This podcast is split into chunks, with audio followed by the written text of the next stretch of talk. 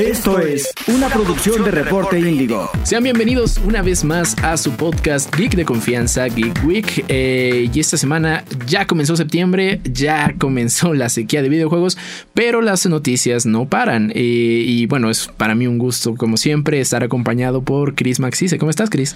Todo bien, aquí contento de estar en una nueva edición de Geek Week. Y, y sí, efectivamente ya comenzó la sequía de videojuegos. Y bueno, también el el tema que vamos también tiene que ver con una sequía de un juego bastante importante que ha perdido relevancia justo no, por no eso. solo sequía, yo creo que ese juego ya está anémico, ¿no? Está, está, pues parecería, pareciera que en las últimas, si no le hacen una importante inyección tanto de capital humano como de, dinero, de contenido, porque sí, y, y es triste, ya hemos hablado previamente en varios episodios de él, eh, y se trata de Halo Infinite, el último y más reciente título de Halo, que bueno, la está pasando mal y la sigue pasando mal y probablemente la va a seguir padeciendo un buen rato. Cuéntanos, Chris. Sí, bueno, básicamente Halo Infinite era este proyecto que prometían que iba a ser de 10 años y que le iban a estar dando mucho contenido y la realidad es que no han podido cumplir con el contenido desde que salió en 2019.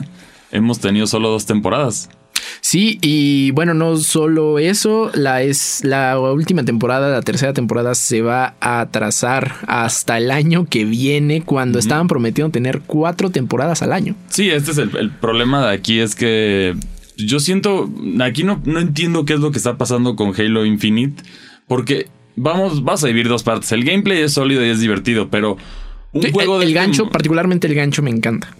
Pero el tema aquí es que la, en temas de mantener vivo un juego de multijugador ahora, dependes de contenido, esa es la realidad, si no la gente se aburre y, y eso es lo que ha pasado con otros ejemplos que son exitosos que los están alimentando prácticamente cada dos semanas.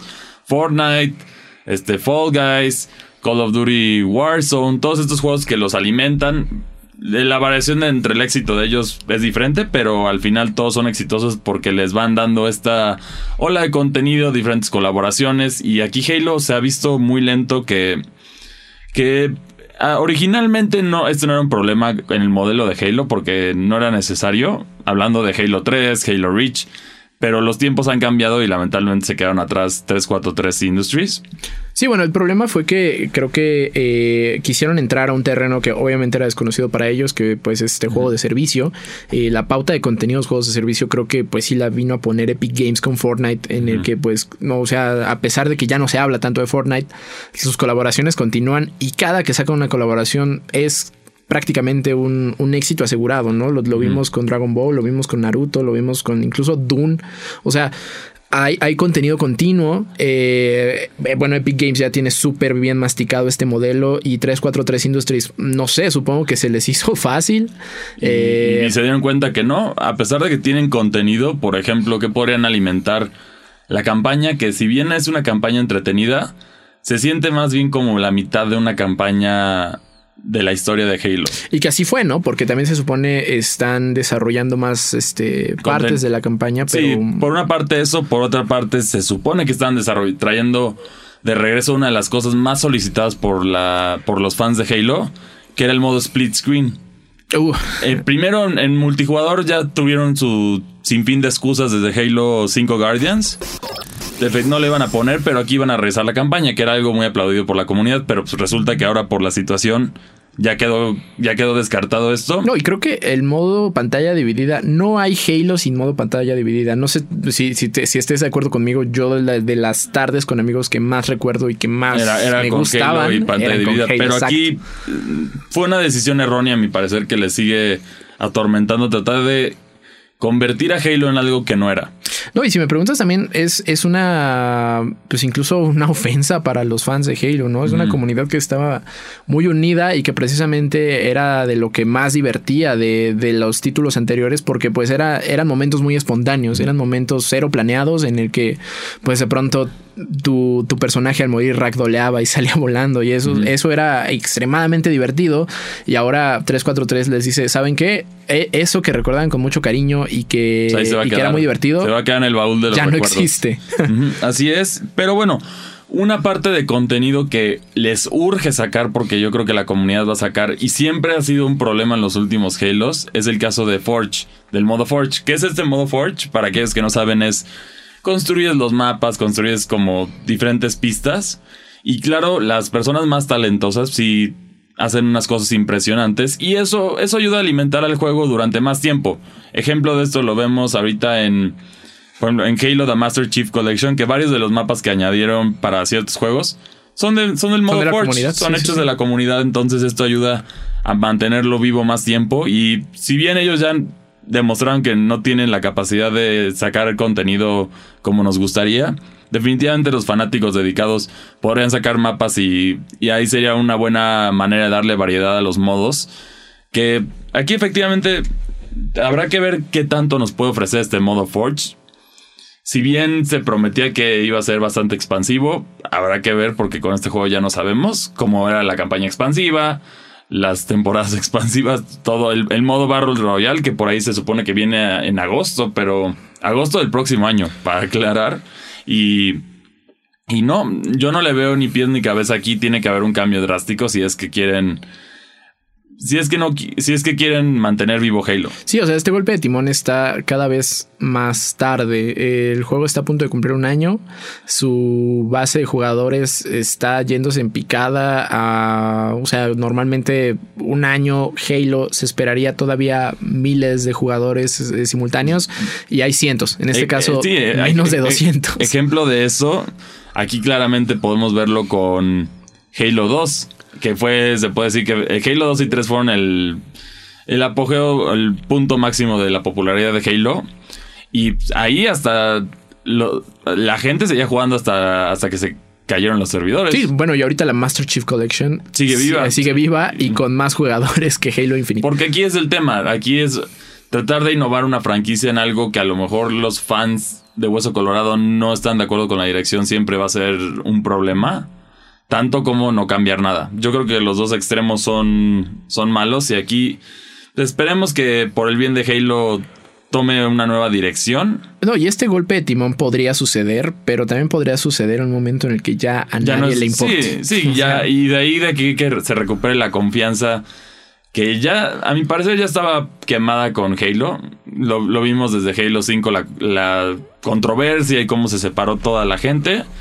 Y aquí desde, desde que se anunciaron ciertos detalles, ya la gente ya no lo veía bien. ¿A qué me refiero con esto? Empezando con, ¿por qué en Halo Infinite decides poner armaduras ya predeterminadas de color en lugar de permitirle a los jugadores elegir los colores como lo has permitido en toda la franquicia? Detalles así que son decisiones innecesarias. Sí, si bien te, venden el color exclusivo y lo que quieras, pero eso es una, es una práctica depredatoria que a nadie le va a gustar y por colores quién lo va a comprar. Una cosa es una armadura y otra cosa son colores que es algo que has podido hacer desde siempre en Halo. Entonces aquí tienen que cambiar muchas decisiones, a mi parecer. Y bueno, pues, lo único que le puedo desear, a Halo Infinite es, es que, que, llegue este cambio ya para, para ponerlo en un camino correcto. Y también, como tú dices, traer más capital humano porque entre esta controversia del crunch, aquí en Halo Infinite ha pasado lo opuesto, a mi parecer por no darles crunch se ha, descuidado el juego.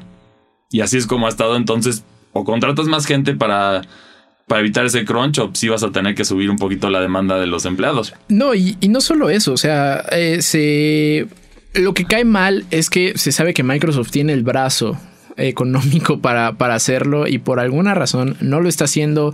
Gente importante se está bajando del barco. O sea, todo esos son indicadores eh, de focos rojos muy, muy evidentes. O sea, sí, y también por ahí puedo hablar de Gears que también está en incertidumbre. seguro ese lo, lo van a sacar hasta que esté bien pulido para no tener otro accidente como este.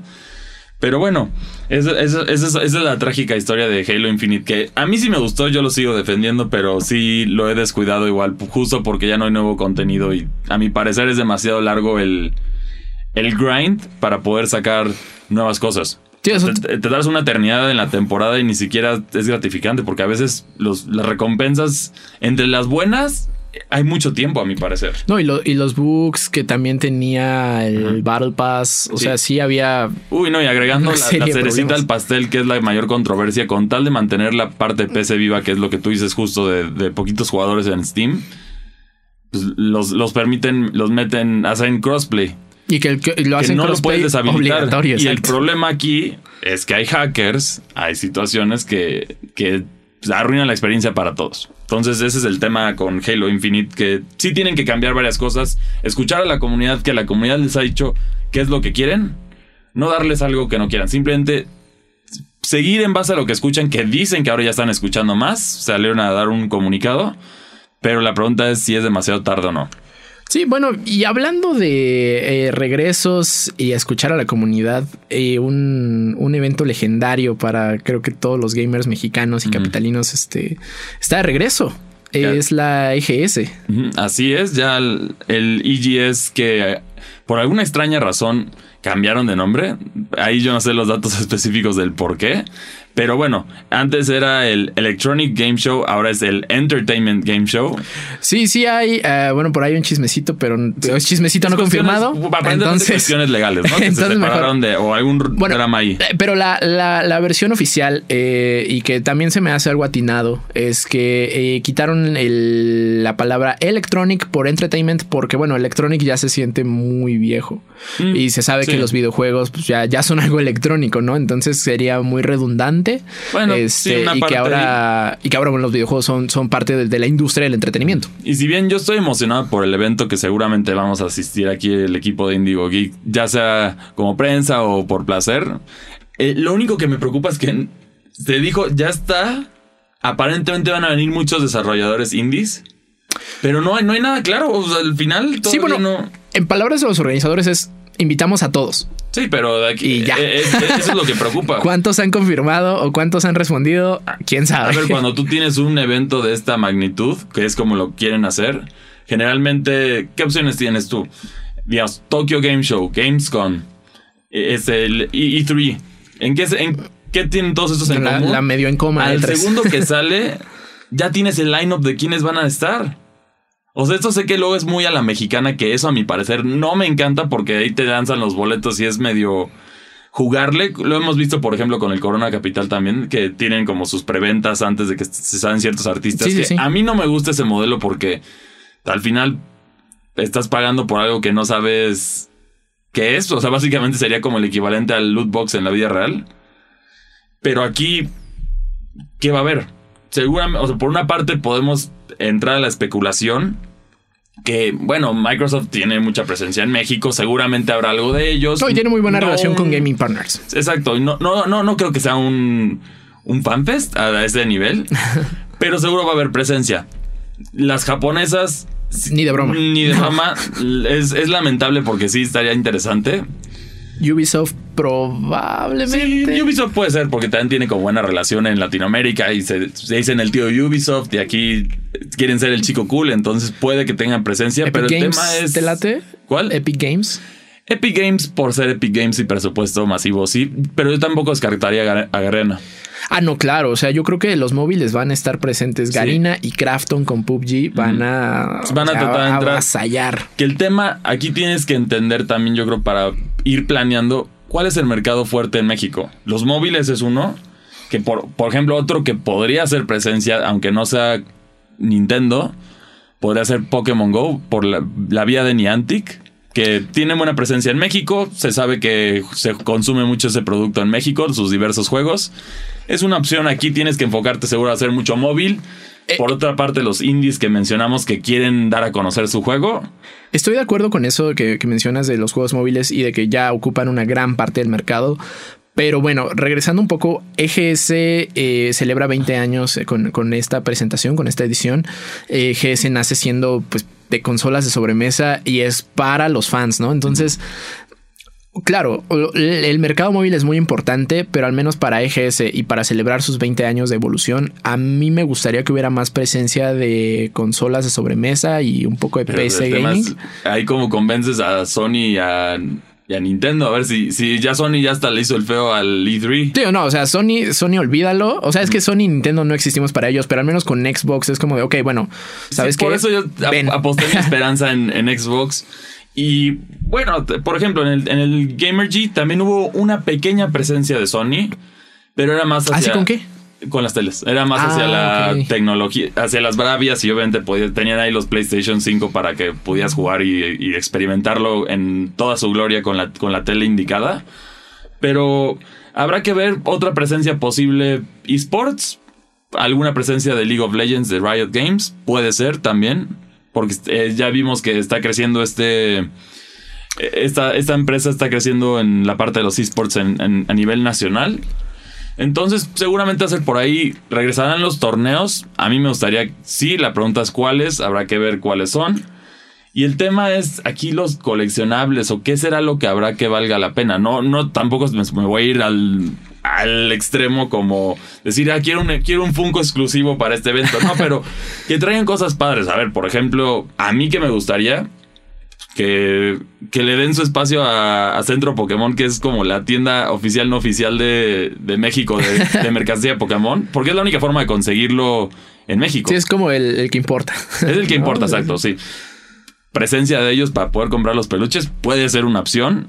Y aquí que va a haber a lo mejor presencia de las tiendas que están como el caso de Bandai Namco, de la tienda de Square Enix que también tienen un poquito de presencia aquí en México. Figuras de acción, toda esta parte puede haber, pero desarrolladores grandes, grandes, fuera de los que son esports o llámese Microsoft, yo la verdad no veo. Y bueno, de, de indies también habrá que ver quiénes. Digo, yo, yo esperaría que jalen a pues la, la casa publicadora más, más famosa de los indies. A, y de, a a Devolver Devolver Digital. Por otra parte, hay también uno que es muy popular en México, Team Cherry, que, bueno, para aquellos que no saben, es, es el, es el equipo detrás de este hermoso Metroidvania, conocido como Hollow Knight. Y bueno, también ya el siguiente que va a salir. Que estaría padre, a lo mejor si, si, si lograran tener un acuerdo, tener estos primeros acercamientos, digamos, una, una prueba, una prueba, poder jugar un demo de, del nuevo Hollow Knight Silksong podría ser una opción. Pero este es el, el encanto de, de estas, de este tipo de convenciones para mí siempre es, está dividido en tres cosas. La mercancía que está disponible, los, si hay juegos de prueba y cuáles son, y los, tor- y los torneitos que haya. Y que, bueno, también eh, regresa una de las cosas más chidas de la EGS, que era la EGS Night, ¿no? Que Eh, es este preco se puede decir un- una noche Ah, precopeo. una- un precopeo que te vas y te, te- te brincas a los niños chillones si es que te- si es que tienes algo en contra de los niños. Es tu momento para ir y disfrutar de los de los videojuegos sin las filas tan largas porque obviamente cuando haya familias ya va a estar más larga. Sí, sí, mucho. y bueno solo es para adultos mayores de edad y ahí te puedes echar tus, bebidas y disfrutar a gusto de los la celebración de los videojuegos Interesante que, que esperen, eh, bueno, tienen proyectado una asistencia de 30 mil personas para el fin de semana y 250 mil eh, espectadores eh, a través de las transmisiones en vivo en diferentes este, Sí. plataformas que tampoco han especificado qué plataformas, solo dijeron Sí. vamos a salir en las que Sí, podamos. No, y el tema ahí de, de- depende de qué dependen la- las transmisiones en vivo. ¿Vas a tener un torneo oficial?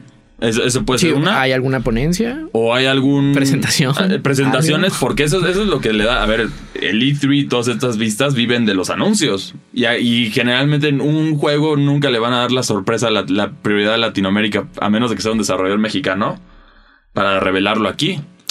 Sí, bueno, y, y sí hay eh, desarroll- desarrolladores mexicanos, desarrolladores indies y que tienen propuestas interesantes, ¿no? Pero también ni siquiera de ellos se sabe Sí. si van o no a ir a Bueno, este a lo mejor otro que también podría ser para cerrar esto, yo creo puede ser también Konami tener una presencia junto con la Liga MX para seguir alimentando lo de eFootball y la Liga MX. Puede ser otra presencia interesante, llevar algún jugador o alguna, alguna dinámica padre debe de haber. Si, si le están apostando así para los 20 años, tienen que traer algo.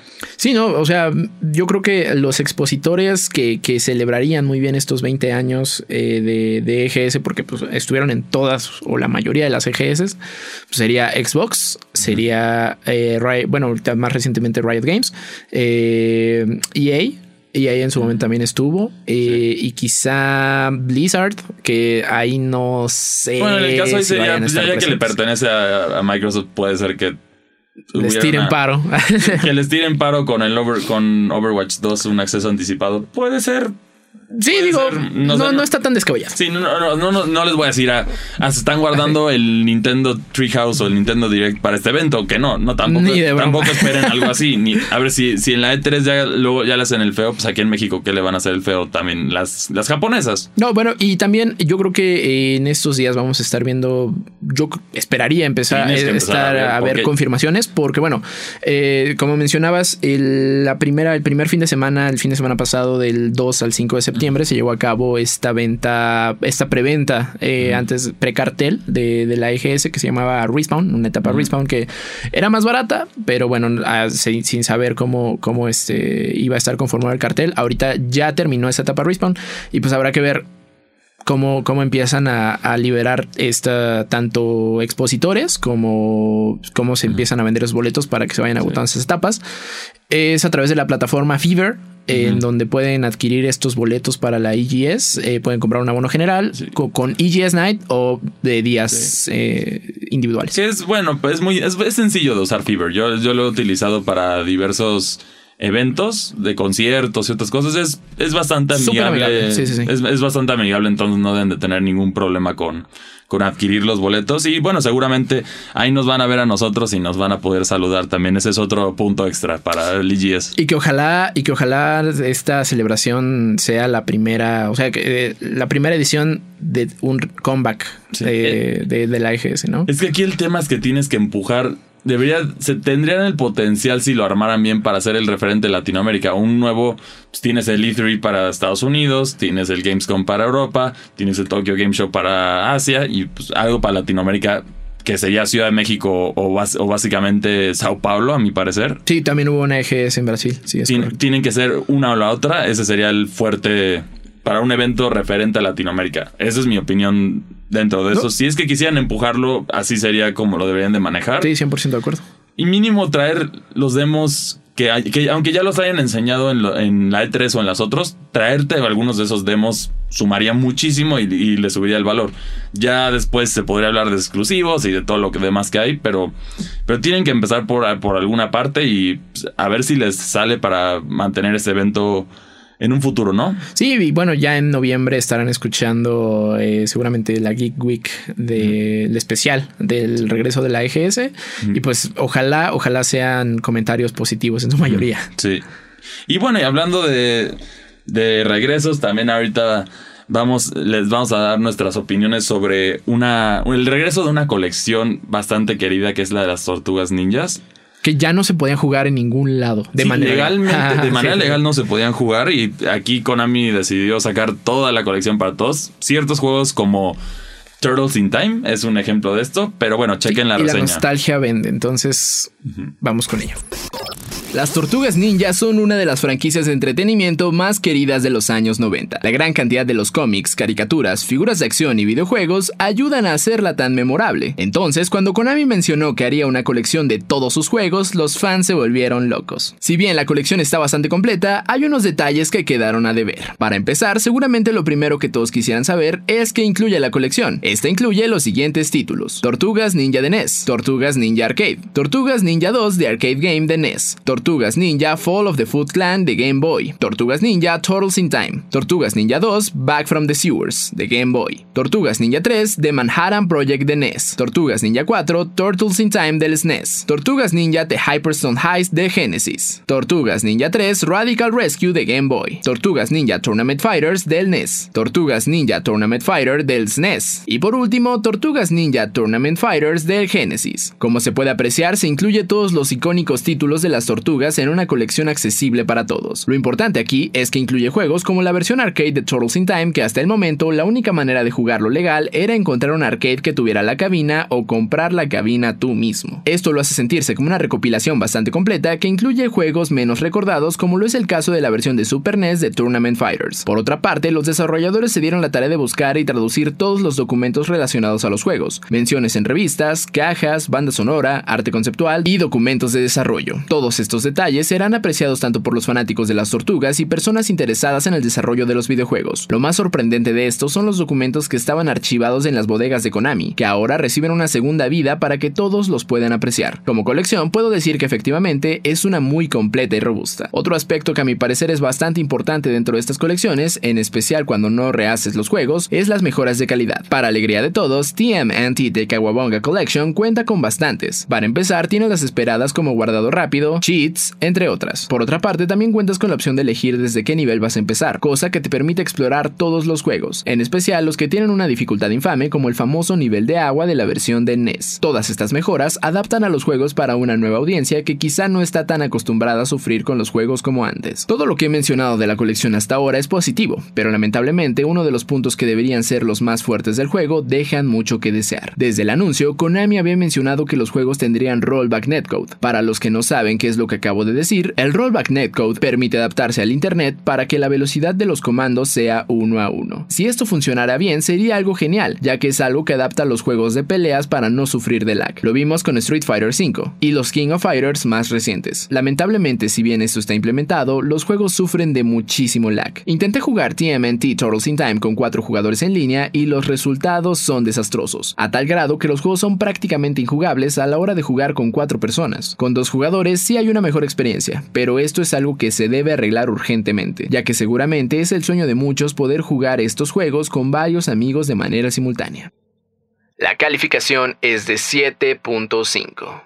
Teenage Mutant Ninja Turtles The Kawabonga Collection es una recopilación sólida con muy buenos títulos que pueden ser apreciados por veteranos y novatos en ellos. Se ve que los desarrolladores hicieron la colección con bastante amor y las mejoras ayudan a poder disfrutar los juegos. Lamentablemente, lo único que detiene a esta colección de ser mejor es el online, cosa que a mi parecer debe ser uno de los puntos más fuertes para comprar el juego. Bueno, es el es el podcast de los regresos y la nostalgia. Y pues bueno, ya para cerrar, eh, empezar a despedirnos de esta edición de Geek Week, Batman, el detective más conocido de todos los cómics, eh, cumple 30 años, Chris. Y bueno, eh, nada más la, serie animada. Sí, la serie animada. la serie animada. Bueno, Batman sí es mucho más viejito. Que, que, bueno, esta serie animada es. muchos consideran que es de las mejores adaptaciones de superhéroes punto en la televisión.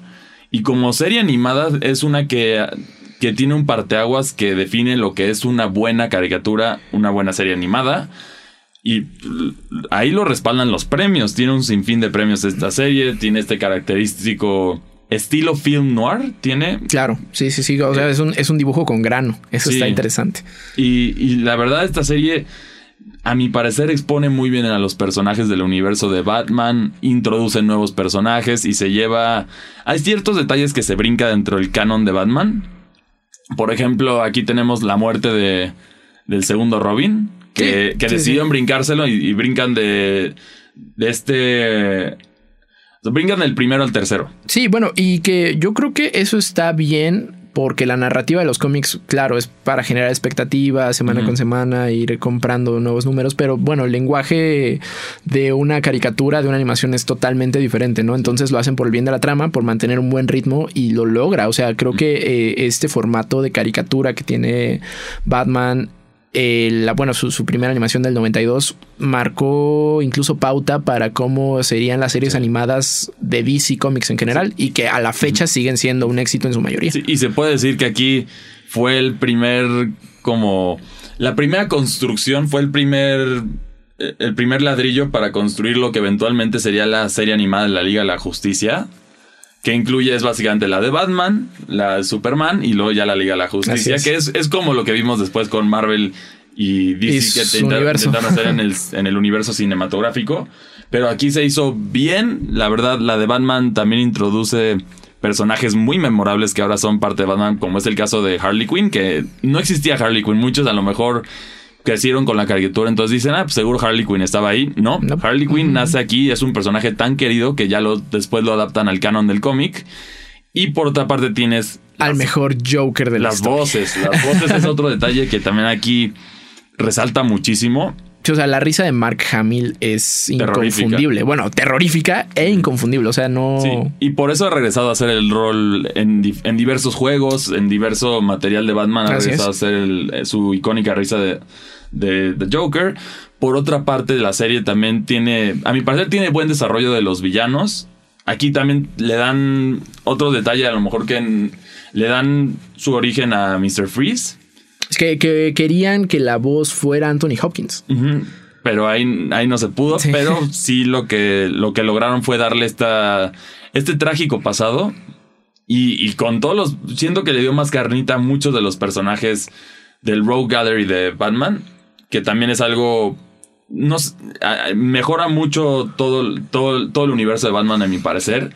Y por otra parte, nos da lo que, a mi parecer, puede estar entre las 10 o 5 mejores películas animadas que ha habido, que es la de la de Batman y Phantom ¿cómo se llama? Phantom Bueno, que también eh, en lo que en lo que checas eso, eh, una cosa muy interesante y súper curiosa, sin, este, sin la animación de Batman no existiría el Batman de Christopher Nolan. Así de importante e influyente fue esta, esta animación del 92.